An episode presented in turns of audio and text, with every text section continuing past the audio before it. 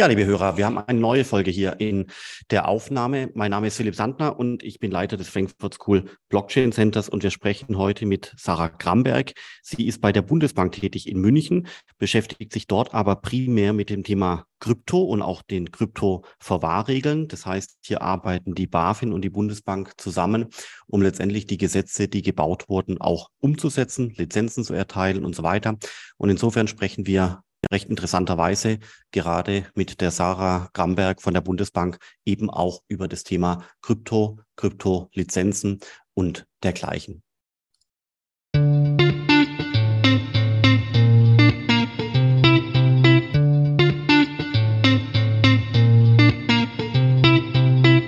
Ja, Sarah, ich freue mich, dass wir heute hier äh, sprechen äh, können. Du bist bei der Bundesbank beschäftigt, aber du beschäftigst dich dann dennoch eben dort auch mit dem Thema Kryptoverwahrung und vielen anderen Dingen, was man ja eigentlich meinen würde, dass das äh, Themen sind, die bei der BaFin aufgehangen sind. All das werden wir heute besprechen. Aber vielleicht stellst du dich an der Stelle einfach selber kurz vor, was du tust, wie du vielleicht auch zur Bundesbank oder zu dem Thema gekommen bist. Äh, ich denke, das sind alles sehr spannende Dinge zum Start. Genau, mein Name ist Sarah Gramberg. Ich bin seit 2012 in der Aufsicht. Ich äh, habe 2012 bei der BaFin angefangen, in der Leerverkaufsüberwachung, bin dann da in die Aufsicht über Finanzdienstleister gewechselt. Und ähm, 2015 hatte ich dann die ersten Berührungspunkte mit Fintechs. Damals gab es dann auch schon viele Konferenzen, auf denen man ja neue Trends entdeckt hat. Und einer dieser Trends war auch die Blockchain-Technologie. Ähm, von daher habe ich so ab 2015 mich auch immer wieder mit dieser Technologie beschäftigt, äh, die uns ja eigentlich zu dem heutigen Gespräch dann führt. 2019 bin ich dann zur Bundesbank nach München gewechselt. Die Bundesbank hat ähm, mehrere Hauptverwaltungen an verschiedenen Standorten in Deutschland und ähm, ja, ist dadurch so ein bisschen näher an den Instituten dran als die BaFin, die ja zentral von Frankfurt oder Bonn arbeitet und ähm, hat auch ein bisschen anderes Aufgabengebiet. Bei der BaFin habe ich zum Beispiel mehr auf die MIFID und das WPHG geachtet. Und jetzt bei der Bundesbank achten wir aufs KWG oder aufs WPIG oder auch aufs ZAG. Ähm, jetzt bei der Bundesbank habe ich dadurch nicht nur Finanzdienstleister oder mittlerweile heißen sie Wertpapierinstitute, sondern auch Finanzdienstleistungsinstitute wie Factoring- und Leasingunternehmen und die Kryptoverwahrer ähm, und auch noch Zahlungsdienste oder Zahlungsinstitute nach dem ZAG. Genau, also auch eher in Technologie relevanter Bereich. Und ja, das mache ich jetzt auch schon seit vier Jahren. Gell? Super. Und wie hat sich der Bereich über die Jahre hier verändert? Ähm, mein, äh, die Startups mhm. und die, auch die Unternehmen äh, haben das Thema aufgegriffen. Also jetzt gerade mal das Thema Kryptoverwahrung. Startups ein bisschen schneller als die großen Banken. Ähm, der, äh, die Rechtsanwälte mussten das äh, Thema durchdringen. Die Verbände mussten das durchdringen. Ihr wahrscheinlich auch erst. Also äh, wie stark ist hier die Bundesbank äh, aufgehängt? Und vor allem eben auch, ähm, man würde ja tatsächlich erwarten, dass das ganze Thema wirklich zentral bei der BaFin in Bonn angesiedelt ist. Also das war auch mein erster Eindruck. Ähm, mhm. Wie ist das organisatorisch, dass das quasi dann auch dezentral in den einzelnen Städten bearbeitet wird und auch bei der Bundesbank, nicht bei der BaFin? Genau. Also man muss einmal dazu sagen, die BaFin und die Bundesbank, das ist so ein bisschen so eine Hand-in-Hand-Aufsicht. Ähm, die Aufgaben überschneiden sich, was auch hilfreich ist, weil dann im Zweifel einfach nochmal mehr Augen drauf schauen und gerade bei so einem neuen Thema wie die Kryptoverwahrung ähm, ist es auch hilfreich, wenn jeder so seine eigene Expertise reinbringt. Und ja, wie kam es mit der Kryptoverwahrung? Also für mich kam das Gefühl dafür, dass die Technologie und ähm, ja auch so was äh, wie bestimmte Kryptowährungen ja schon länger im Markt waren oder auch die Verwahrung ja irgendwo auch schon angeboten wurde, kam das für mich dann doch ein bisschen überraschend, dass es hieß, ja, da kommt jetzt äh, eine Finanzdienstleistung ins KWG. Wir hatten dann so ein halbes Jahr zum Vorbereiten. Und ähm, ähm, es ist dann im Winter, ich glaube, es war 2020, wenn ich es richtig im Kopf habe, ähm, ist es dann ins KWG aufgenommen worden. Dann hatte man ja diesen Übergangszeitraum, den wir genauso wahrscheinlich genutzt haben wie die Unternehmen. Die haben ihre Absichtsanzeigen und ihre Erlaubnisanträge vorbereitet. Und ähm, ja, wir haben uns überlegt, was sind die Anforderungen, was sind die Unterschiede zum klassischen Geschäftsmodell. Ähm, ein Unterschied zum Beispiel bei den reinen Kryptoverwahrern sind ja die Anforderungen an die Geschäftsleiter, dass da eine technische Expertise, fehlendes, ich nenne es jetzt mal Finanzwissen, fehlende äh, praktische Erfahrung in der Finanzwelt ausgleichen kann. Immer eine Einzelfallentscheidung. Ähm, und dann kommt es natürlich auch nochmal darauf an, was machen die noch? Also sind die nur Kryptoverwahrer oder bieten die noch weitere Dienstleistungen an? Genau, und dann damals hatten wir tatsächlich ähm, hauptsächlich, äh, und ich glaube auch nur Kryptoverwahrer, die Absichtsanzeigen eingereicht haben. Und die Banken sind ja jetzt, ich glaube, was man so der Presse entnimmt, also ich habe hier jetzt auch keine Insider-Information, äh, sind ja mittlerweile auch einige, ich nenne es mal, auf den Zug aufgesprungen oder befassen sich auch mit dem Thema, ähm, dass, ja, dass sie irgendwie vielleicht auch die Verwahrung in die Richtung anbieten müssen. Aber ist, also, ja, ist natürlich die ganz spannende Entwicklung, was kommt mit der Mika, ähm, machen es dann einfach alle, machen es selber, greifen die auf Dienstleister zurück. Die Dienstleister sind dann im Zweifel unsere reinen Kryptoverwahrer. Ähm, genau. Was glaubst du, äh, Sarah, was sich, äh, wie sich es entwickeln wird? Also mein, klar, das ist ein Blick in die mhm. Glaskugel, mhm. gell? Aber wir sehen es ja mit der ja. Solaris Bank zum Beispiel, dass die Auslagerung von Bankdienstleistungen teilweise schon, also auch skaliert funktionieren kann. Die Solaris Bank ja. war ja auch für die Börse Stuttgart tätig, die sehr, sehr, sehr viele Kunden haben. Auf der anderen Seite hat die BaFin ja auch der Solaris Bank gesagt, äh, bitte nicht übertreiben, bitte vorsichtig sein, nicht so schnell wachsen. Mhm.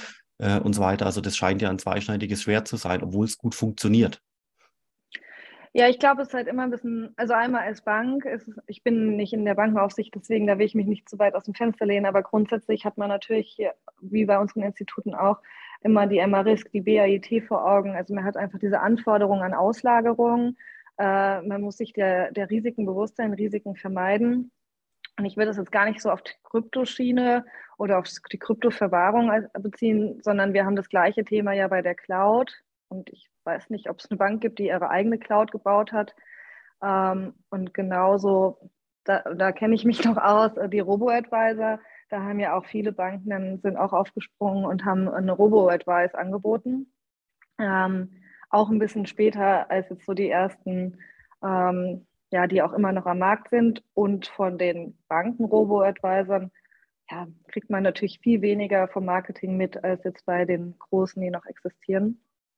Ähm, und ich denke, das wird ähnlich sein als bei der Kryptoverwahrung, dass es für eine Bank ja, im Endeffekt einfacher ist oder oftmals einfacher ist, sich die Dienstleistungen auch bei einem beaufsichtigten Unternehmen, ich nenne es mal, einzukaufen, als da jetzt selber dieses IT-Setup zu bewerkstelligen. Also ich meine, es ist, ich glaube, überall gerade das Thema, dass man keine Mitarbeiter für IT findet und dass dann äh, eine Bank quasi dafür ein Team übrig hat und sagt, wir bauen das jetzt selber, wird es bestimmt auch geben, ist bestimmt auch sinnvoll, sich da auch nicht nur auf einen zu verlassen. Das ist zum Beispiel auch was, was wir uns anschauen, verwenden alle den gleichen Dienstleister, was ist, wenn der ausfällt oder wenn es da mal Probleme gibt. Gell? Ach, und das ist für die, ja, und das ist auch für, für die Institute oder für die Unternehmen, kann ich es auch nur sagen, es ist super wichtig zu gucken, was passiert. Also auch für nicht beaufsichtigte Unternehmen, das vergessen die gerne, was passiert, wenn mein größter Kunde wegfällt, was passiert, wenn mein Hauptdienstleister wegfällt, wie schnell bin ich wieder online, wie schnell kann ich selber bauen, wie schnell kann ich den Verlust ausgleichen. Ähm, und sich auch diese Risiken bewusst zu machen, das finde ich vergessen gerade, also so die Startup-Welt oder auch die Kryptowelt, die sieht dann eher so die Möglichkeiten als die Risiken. Ja. Ja, es sind spannende, äh, extrem, ja. extrem spannende Punkte, weil äh, zum Beispiel, also ich glaube, der Chef von der BaFin hatte ja auch mal ähm, in einem Interview gesagt, dass er nicht glaubt, dass die Bankvorstände in Frankfurt alle das richtige Wissen haben, um eben diese technischen Dienstleistungen der Kryptoverwahrung adäquat äh, zu äh, betreiben. Klar, das Wissen kann man natürlich ja. aufbauen, aber wie du sagst, es ist ein, ein dickes Brett, ähm, was dann schon dazu führen könnte, dass es eher spezialisierte Dienstleister gibt, die ähm, subcontracted, also quasi als Zulieferer mhm. äh, eingebunden äh, werden. Das scheint ja in dem, in dem in der Finanzbranche was Gängiges zu sein, gell? dass quasi für bestimmte Unterdienstleistungen spezialisierte Dienstleister eingebunden werden. Also in dem Fall halt die Kryptoverwahrung. Macht ja. das Sinn?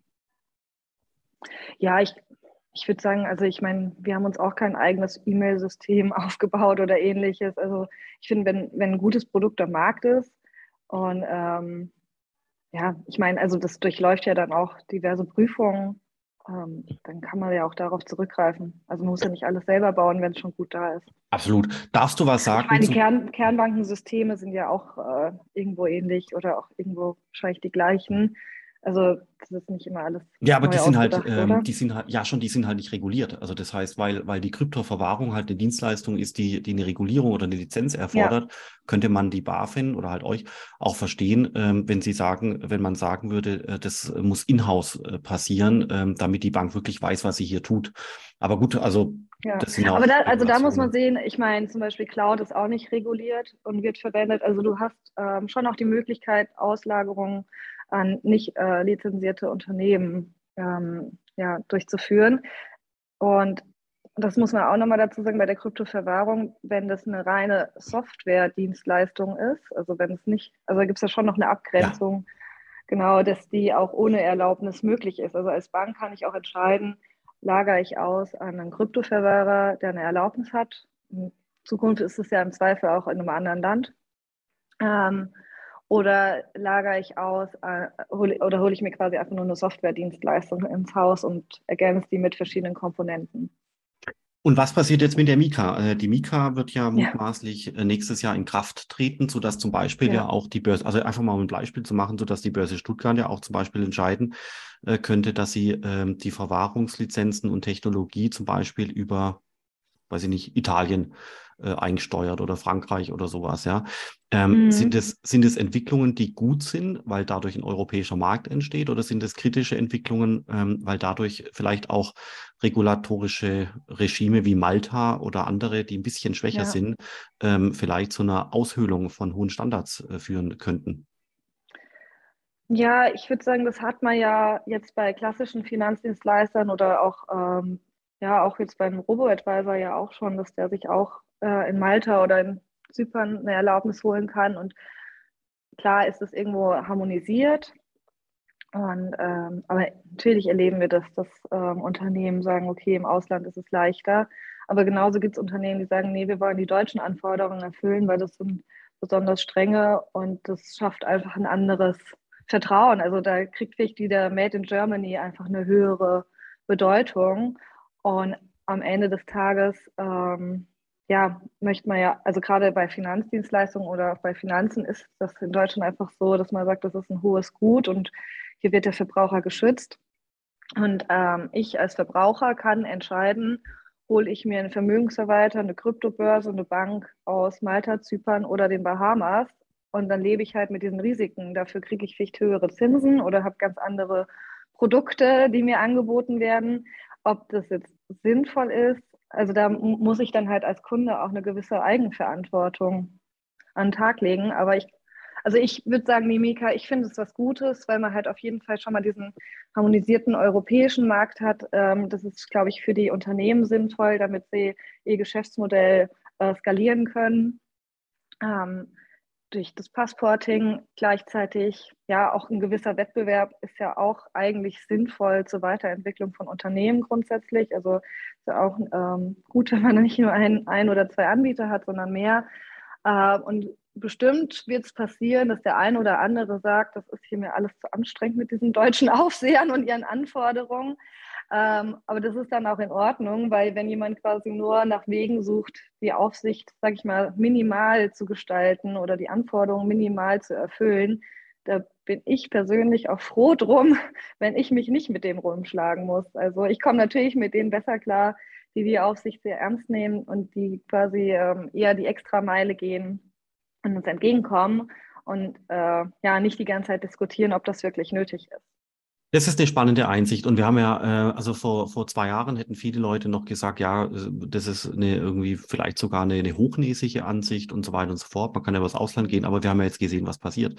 FTX, Celsius genau. Äh, und, und überall sind Kundengelder äh, verloren gegangen infolge von eben genau ja. diesen Workarounds, äh, weil Unternehmen es geschafft haben, die Lizenz irgendwie zu bekommen oder sich drum zu schlawinern ähm, dann aber eben wiederum im Marketing sehr erfolgreich waren, FTX, ja. und eben wirklich Millionen von Kunden ansammeln konnten. Und äh, in Amerika, das ist ja nicht das Thema heute, gell, aber Bankenkrise in Amerika, das ist ja genau das Gleiche, ja. ja. Also äh, wenn ja. jemand, ähm, gut, die Silicon Valley Bank war sicherlich eine gute Bank, aber trotzdem gibt es ein Counterparty-Risiko, was ja noch größer ist, äh, wenn die ihre Workarounds versuchen oder halt einfach versuchen, Gelddienstleistungen ja. anzubieten aus irgendwelchen äh, rumpeligen Regimen heraus. Nee, macht, macht absolut fin Sinn, finde ich, äh, finde ich gut. Würdest du dir mehr Geschwindigkeit wünschen von den Banken? Weil also die Startups, die äh, haben, drücken ja schon auf die Tube äh, gefühlt. Und so die großen Banken, ähm, die haben ja zum Beispiel auch damals bei der Kryptoverwahrung die Fristen verpasst, weil sie sich dann nicht damit mhm. beschäftigt haben. Das war auch nicht wichtig. Und jetzt äh, mussten sie eben dann nachträglich in das Regime noch rein, haben ihre Anträge geschrieben und so weiter. Aber Startups haben das zumindest aus meiner Sicht schlauer gemacht, weil sie halt früh da waren und dann auch diese Übergangsfristen äh, nutzen konnten, in denen die ja die teilweise noch nicht bewilligten Lizenzen immer noch sind.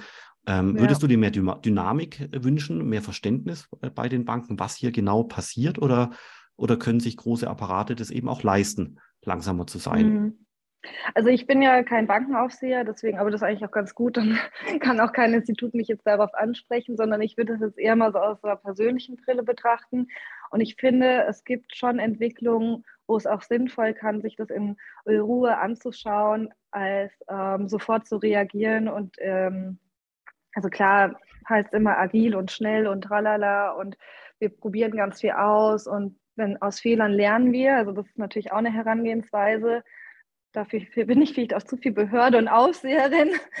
ähm, aber ich würde sagen, es ist auch mal sinnvoll, sich was erstmal anzuschauen und zu gucken, wo ist hier wirklich ein Geschäftsmodell, wo ist hier auch ein sinnvolles Geschäftsmodell, wo kann ich meinen Kunden Mehrwert äh, bieten, biete ich meinen Kunden Mehrwert nur, weil die jetzt wenn ich jetzt bei meiner Bank einen Bitcoin erwerben kann, brauche ich alle Kryptowährungen, brauche ich eine Verwahrung dazu, brauche ich keine Verwahrung.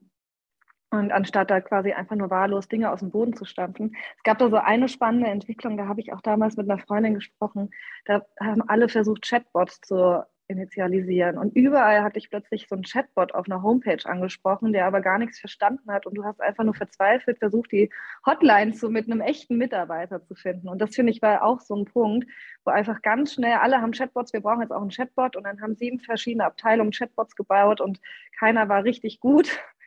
Und deswegen, ich finde, es muss nicht sein, dass man immer so am Tag eins und gerade als großes Unternehmen, wo nicht jeder das Produkt versteht und das muss man auch sagen, bei den reinen Kryptounternehmen ist eigentlich, glaube ich, immer einer dabei, der von Anfang an, sage ich mal, so ein Bitcoin-Jünger war oder technologiebegeistert war. Also einer, der es komplett von vorne bis hinten alles versteht und schon lange im Markt ist und nicht in der FAZ gelesen hat, der Bitcoin schwankt, es gibt hier Chancen, wir brauchen jetzt auch die Verwahrung. Ähm, ich, ich finde, sowas ist immer so ein bisschen der bessere Grundstein, um von Anfang an dabei zu sein. Und ähm, ja, genau. Also so, von daher finde ich, ist das absolut in Ordnung und auch so mit diesen ganzen, ich nenne es mal Geschehnissen, sowas wie jetzt eine FTX im Herbst, ähm, wenn da jetzt die Banken schon präsenter wären, glaube ich, das ist natürlich dann auch wieder für, für diese ganze Kryptowelt Marketing. Also wenn es die Deutsche Bank oder die Commerzbank oder die Sparkassen da alles anbieten, dann werden natürlich auch wieder ganz viele Kleinanleger und Privatanleger nervös und wollen dabei sein. Und ähm, kaufen was, was ihnen vor Augen gehalten werden und gucken dann aber nicht, ist das jetzt aus den Bahamas oder nicht. Ja, es ist wirklich so. Ich hatte heute Morgen äh, ganz interessanterweise mit meinem Nachbar gesprochen und der hat mich auch gefragt, soll ich jetzt Bitcoin kaufen und wie macht man das ja. überhaupt? Und dann habe ich ihm äh, gesagt, so am besten Börse Stuttgart, da hat die BaFin drauf Ich wurde auch die Woche, diese Woche wurde ich auch wieder gefragt, ja, Sarah, ähm, ich wurde gerade gefragt, ich soll dich mal fragen und so. Ich, also ich gebe dazu gar keine Meinung nee, ab, weil ich möchte nicht schuld sein. Ich, ja, das ist mir viel zu riskant, dass jeder und am Ende sagt, Sarah, du hast gesagt, ich soll es kaufen, jetzt ist es weg. Und ich kann, wie gesagt, ich kann nicht in die Glaskugel gucken und äh, ich habe dazu auch mit wahrscheinlich auch nochmal eine andere Meinung als du, weil ich da natürlich nochmal viel mehr Aufsicht bin und Verbraucherschützer und ja, ich will nicht, dass meine Tante den Bitcoin kauft, den sie nicht versteht. Na klar, das, das, die Entscheidung muss am Ende des Tages genau. jeder selber treffen. Aber wenn jemand die Entscheidung getroffen hat dann, und dann fragt, äh, wo soll er denn das jetzt ja. machen, da habe ich halt heute Morgen so, ja. äh, die Stuttgart, ja, aber beides macht Sinn, die Börse Stuttgart genannt mit der App Bison, habe ich, und das war ganz interessant, mhm. habe ich gesagt, da hat auch die BaFin drauf geschaut und das bewilligt und so weiter und so fort. Das war bei einem, meinem Nachbar total egal, weil der ist, äh, der weiß gar nicht, was die BaFin ist, ja, weil das mhm. interessiert ihn auch nicht. Äh, einfach anderes Berufsfeld. Und dann Doch, wenn das Geld weg ist, dann interessiert ja, ja, es richtig. Gell? Dann wird recherchiert und dann, dann werden die genau. E-Mails geschrieben, wo wart ihr? Und ähm, ja, das dann irgendwie 12% Zinsen bei bestimmten Produkten, also das ist jetzt nicht auf Krypto bezogen, wobei doch bei ICOs oder so hat man es ja auch. Also ähm, ja, die werden dann nicht stutzig. Nee, aber die Leute, die Leute sind teilweise schon relativ gutgläubig, gell? Das ist nicht so, ja. nicht so gut oder wissen halt auch zu wenig.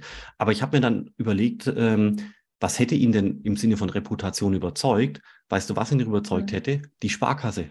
Ja, das ist schon ja. interessant. Ja, die Sparkasse oder die Volksbank, wenn die das machen würden, weil, bei der er schon seit 20 Jahren ist, ja. ähm, das, das, das, hätte schon dazu geführt, dass. Äh, das dass ist gar nicht so, glaube ich, also klar, die Sparkassen und Volksbanken genießen auch ein Vertrauen. Die haben ja auch nochmal besondere Anforderungen als normale Banken oder besondere Gesetze auch. Ähm, was man aber auch nicht unterschätzen darf, ist dieses, das ist seit 20 Jahren mein Berater oder so. Und wir hatten zum Beispiel also wenn die Kurse steigen äh, von Bitcoin und so weiter, dann kommen Anfragen von ganz vielen Versicherungsmaklern, aber auch von einem Kioskbesitzer oder vom Bäcker, weil das sind natürlich so auch so Locations, wo man seit 10, 20 Jahren hingeht, wo irgendwie so ein bisschen gewisses Vertrauen da ist, ähm, wo man sich dann auch über so Themen unterhält. Aber dass am Ende keine von beiden, die da stehen, wirklich Ahnung haben, wird dann auch einfach mal zur Seite gestellt. Also die leiden, glaube ich, auch dann am Ende zusammen, wenn sie verlieren, das ist dann auch okay. Aber ja, also das sind so schon teilweise, also das sind natürlich auch so Momente, wo man sagt, Regulierung macht Sinn und zum Glück ist es reguliert und man kriegt nicht bei jedem Kiosk alles, was man will.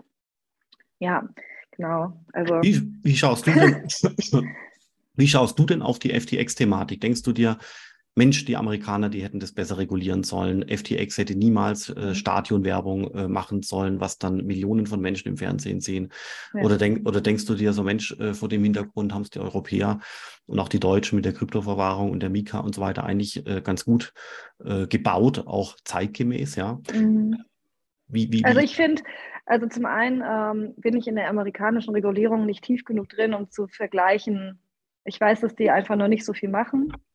Ähm, aber ich könnte jetzt nicht vergleichen, ob quasi eine Bank, also wie eine Bank dort beaufsichtigt wird und wie hier. Ähm, grundsätzlich gibt es da natürlich schon auch internationalen Austausch und so Mindeststandards, die da irgendwie umgesetzt werden. Aber also ich habe das eher so betrachtet, dass ich mir dachte, zum Glück haben wir schon die Regulierung. Es war eine Bestätigung für unsere Regulierung.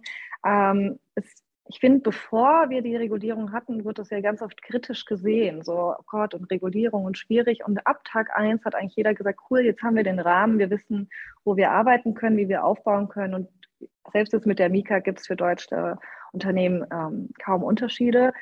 Ähm, das finde ich übrigens auch noch ganz spannend. Klar kann jetzt ein Unternehmen sagen, okay, ich mache das jetzt alles von Frankreich, Italien, whatever aus. Aber da musst du ja dann ein komplett neues Erlaubnisverfahren durchlaufen, was selbst, also überall seine Zeit dauern wird. Und ich weiß auch von Unternehmen, die gesagt haben, das Erlaubnisverfahren äh, lief in Deutschland teilweise besser, also jetzt auf Krypto noch nicht, da hat man noch keinen Vergleich. Aber bei den Finanzdienstleistern gab es schon auch welche, die gesagt haben, wir waren in Deutschland zufriedener als damals in Großbritannien. Ähm, von daher muss man ja auch schauen, äh, wie dann in den anderen europäischen Ländern, wie ist da die Expertise, wenn die Mika kommt. Die Mika gibt ja selbst die Anforderungen für das Erlaubnisverfahren durch. Ich glaube, das ist das erste europäische Erlaubnisverfahren, das wir haben werden, ähm, das quasi nicht ähm, national umgesetzt wird.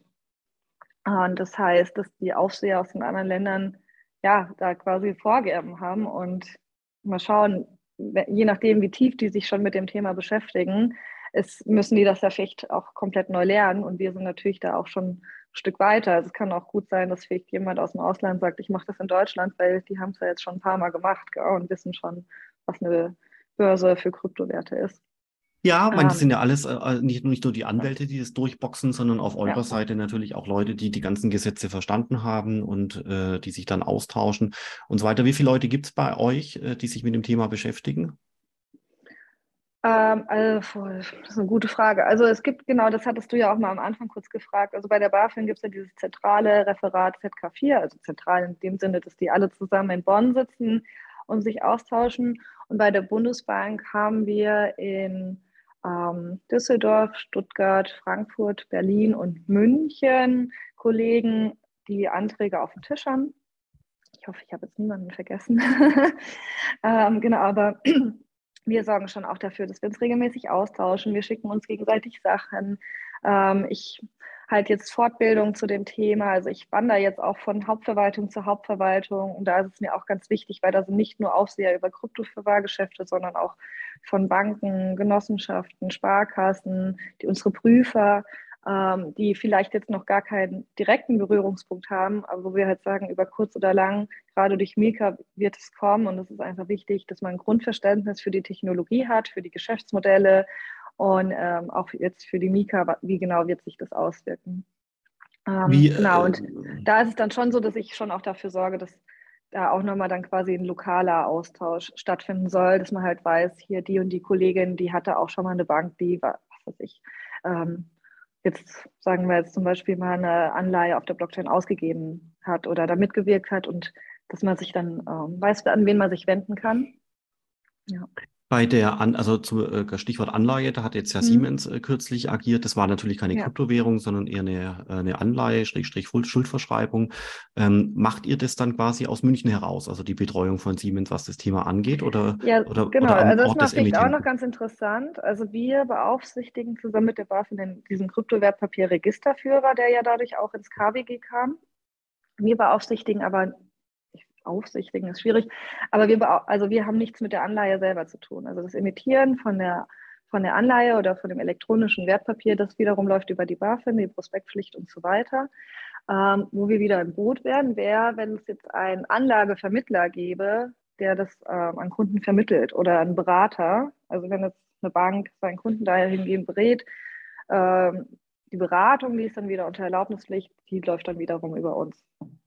Aber mhm. das Produkt selber, das läuft nicht über uns. Es läuft insoweit über uns, dass wir bei dem Geschäftsmodell, das wir auf dem Tisch haben, dass wir mehr auf die Risiken achten.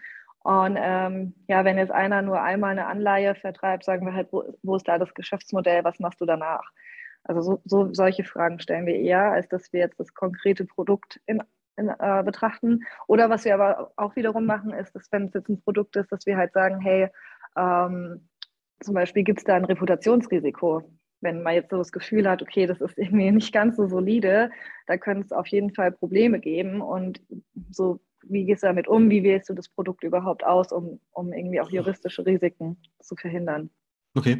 Und ihr seid jetzt ja, also du, du bist in München, das, äh, das mhm. heißt Hauptverwaltung oder Niederlassung, wie heißt genau, das? Genau, Hauptverwaltung. Also das sind die ehemaligen Landeszentralbanken, die wurden dann im äh, Zuge einer Strukturreform in Hauptverwaltung äh, der Bundesbank umgewandelt. Genau, und mehr die Zentrale, mehr die Hauptverwaltung und dann hat man auch noch die Filialen. Die Filialen kennen viele noch ähm, der D-Mark-Euro-Umstellung oder da kann man auch jetzt noch ähm, Mark hinbringen und die in Euro tauschen lassen. Oder Geld reparieren lassen geht da zum Beispiel auch. Oder Sammlermünzen werden da ausgegeben. Also wenn man mal wieder Geld in den Händen halten will, kann man, kann man zur Filiale gehen. Ja, richtig. Und äh, dann gibt es ja auch andere Hauptverwaltungen überall, zum Beispiel in Köln und wahrscheinlich, wahrscheinlich in Düsseldorf, in, genau. In Düsseldorf, okay, also ja. vielfach in wie viele gibt es in, in Summe? Neun. Neun. Und gibt es quasi dann in jeder äh, Haupt, äh, wie heißt der? Hauptverwaltung? Hauptverwaltung, ja. Genau, gibt es in jeder Hauptverwaltung ähm, dann auch äh, Kryptoleute, die sich äh, dann mit den lokalen äh, Unternehmen ja. beschäftigen. Also das heißt so, es gibt quasi jemanden wie dich in Düsseldorf und in Stuttgart und überall. Also man muss es einmal so sehen, es gibt natürlich kleinere Hauptverwaltungen, ähm, wo kein Kryptounternehmen im Einzugsbereich sich niedergelassen hat, dann haben die vielleicht keinen Antrag auf dem Tisch, aber dann ist da vielleicht jemand, dessen Bank oder Sparkasse, Volksbank ähm, sich plötzlich mit dem Thema befasst. Also das kann einem in jeder Hauptverwaltung passieren.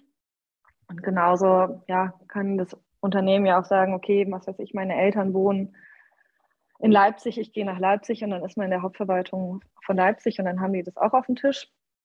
Ähm, aber grundsätzlich befasst sich aktuell ähm, jede Hauptverwaltung mit dem Thema. Deswegen bin ich auch in jeder Hauptverwaltung und halte dort diese Fortbildung, dass, ähm, ja, dass so ein Basiswissen in jeder Hauptverwaltung herrscht.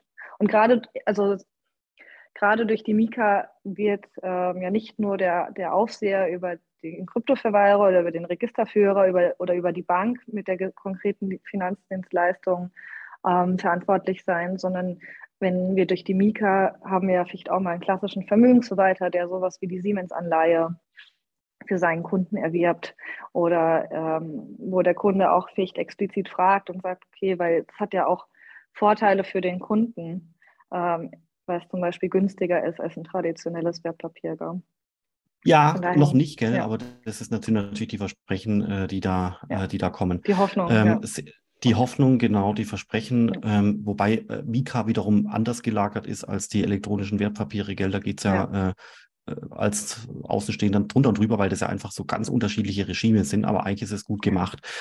Ähm, aber unter eins wird es auch fallen. Also ja. am Ende, glaube ich, wird ähm, also wenn ich mit den Kollegen drüber rede, sage ich immer, ihr müsst euch jetzt gar nicht so auf Kryptowährungen fokussieren. Also das ist jetzt der Vermögensverwalter. Natürlich gibt es da auch welche, die sich jetzt für Bitcoin und so weiter interessieren und ähm, das auch ihren Kunden irgendwie beimischen ins Portfolio.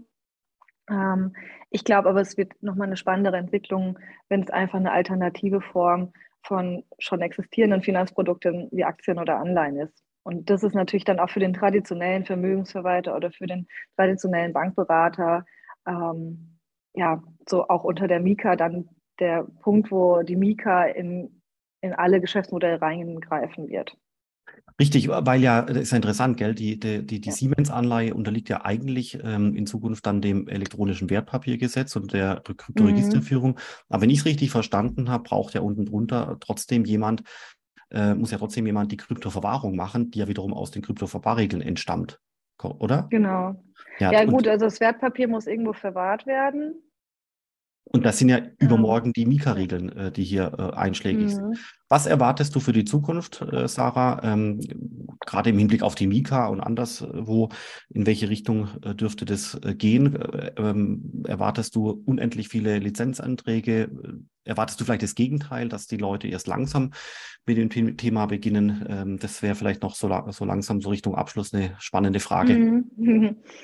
Also ich bin gar nicht so diejenige, die sagt, in der Zukunft wird es so, weil ich finde, also zum Beispiel, ich mache mal als Beispiel die, ich meine Robo-Advisor, da hat man auch am Anfang gesagt, da werden nur zwei, drei überleben. Und ich glaube, es leben fast alle noch, die haben ihre Geschäftsmodelle angepasst. Ich glaube nicht, und ich glaube, es ist auch nicht nötig, dass wir am Ende zigtausend Krypto-Verwahrer haben, ähm, weil am Ende wird diese Verwahrung wahrscheinlich irgendwo integriert sein, wo es für mich als Kunden einfach ist. Also ich möchte ja auch nicht 1000 Konten haben. Ähm, genau, deswegen, also ich glaube, da, das ist einfach auch ein begrenztes Geschäftsmodell. Ähm, dann, ja, also ich glaube jetzt nicht so, dass man diese neue Kryptowährung, die immer mal so entstehen, weiß ich nicht, ob da, also da habe ich jetzt persönlich einfach im Alltag kein Bedürfnis für, dass ich jetzt da noch eine Währung, noch eine Währung habe. Ähm, deswegen, ich sehe das Geschäftsmodell eher in dieser Umwandlung von, von einer Aktie oder von einem Wertpapier oder einfach ähm, ja, von Finanzprodukten, die neu abgebildet werden können. Also quasi eher in die Richtung sehe ich so ein Potenzial. Aber andererseits finde ich es fast noch schwieriger, weil wir besetzen, also wir befassen uns jetzt zum Beispiel auch ganz viel mit Decentralized Finance und da ist ja auch nochmal so die Frage, wie sieht es da aus? Also was ist in zehn Jahren überhaupt alles so auf dem Markt? Wie sind die Abläufe? Und ich finde, da passiert gerade so viel, dass man, glaube ich, noch gar nicht so weiß oder ich glaube, keiner kann gerade abschätzen, was genau in zehn Jahren ist. Nee, also es ist unmöglich, äh, ja. äh, was äh, das abzuschätzen. Spannend ist eigentlich eher, sich zu überlegen, was passiert mutmaßlich in einem Jahr oder in zwei Jahren. Ja. Ähm, was kann man heute schon beginnen zu tun, um, um, um auch Kompetenzen persönlich aufzubauen, genau. die dann in ein, zwei Jahren relevant sind. Das betrifft den Rechtsanwalt, das betrifft ja. euch, das betrifft euren ganzen Apparat, ja, wo wie viele Leute müsst ihr einstellen in ja. dem Bereich, das betrifft uns, wo wir die Leute ausbilden und so weiter. Aber einverstanden, drei, fünf, zehn Jahre in, in die Zukunft schauen, ist da wahrscheinlich nicht möglich. Aber es ist irre also spannend. Ich, ich glaube, so wie du es sagst, ist richtig, dass man halt schon früh einfach am Ball ist und quasi nicht versucht, in fünf Jahren das ganze Wissen aufzuholen, sondern sich jetzt schon mit befassen. Ähm, bei uns ist zum Beispiel auch, auch gerade mit IT-Kompetenz und so weiter, da haben wir total in den Fokus gerückt. Ähm, weil wir halt gemerkt haben, bei allen Geschäftsmodellen geht es halt immer mehr um IT, IT-Risiken, um IT-Prozesse. Ähm, ja, also, aber also mir, ich, ja gut, ich glaube, da sind wir uns ja einig. Das ist halt einfach so ein spannendes Feld, das mit so vielen Möglichkeiten und so vielen Entwicklungen. Und ähm, das finde ich, macht einfach Spaß, da, da ja. dabei zu sein. Ja, also vielleicht da eine traurige Nachricht ja. zum Ende, weil äh, äh, es ist schon skurril. Wir haben jetzt kürzlich unsere Führungskräfte-Schulung im Bereich Blockchain-Krypto abgesagt. Mhm. Mangels Nachfrage. Ja, das heißt, das zeigt ganz deutlich, die ja. Banken haben es teilweise immer noch nicht verstanden. Die Startups haben es verstanden. Ja, oder sie Anwälte. wollen investieren gerade. Das darf man. Gut, also um, umsonst, ja. äh, if, you, if you pay peanuts, then you get monkeys. ja, dann passiert halt nichts. Also, äh, aber es ist interessant, gell, dass ja, die Leute, äh, ja gut, möglicherweise haben sie kein Budget einverstanden oder sie haben das Thema einfach ähm, noch nicht so richtig auf der strategischen äh, Agenda. Ah, ja. Und also ich, ich finde, das sind ja auch ähm, so Wellenbewegungen. Also ich glaube zum Beispiel, wenn jetzt so ein zum Beispiel der digitale Euro wieder voll Fahrt aufnimmt oder und wieder da irgendwie eine spannende Entwicklung oder ein spannender Schritt nach vorne passiert, dann springen die wahrscheinlich auch wieder voll auf. Aber jetzt gerade, auch gerade nach dieser FTX-Geschichte oder auch jetzt mit Circle, sind natürlich alle wieder so ein bisschen mehr im Vorsichtsmodus und im abwartenden Modus. Und das, also das war zum Beispiel schon auch Thema ich, im Winter oder auch letztes Jahr bei den Kurseinbrüchen hieß es schon, dass, dass gerade die, äh, die großen Institute erstmal wieder so ein bisschen schauen, wie entwickelt sich das weiter und nicht mehr ganz so ähm, Druck haben, so wir müssen jetzt morgen dabei sein, sondern okay, jetzt haben wir erstmal wieder ein bisschen Zeit. Aber deswegen, das ist so ein bisschen, wie ich meinte, also lieber langsam und mit Zeit und dafür gründlich, als äh, da blindlings sich auf den Esel zu setzen, sag ich mal. Das war ein wunderbares Schlusswort. Vielen lieben Dank. Mhm. und dann wünsche ich dir und allen Hörern natürlich noch einen wunderbaren Tag. Den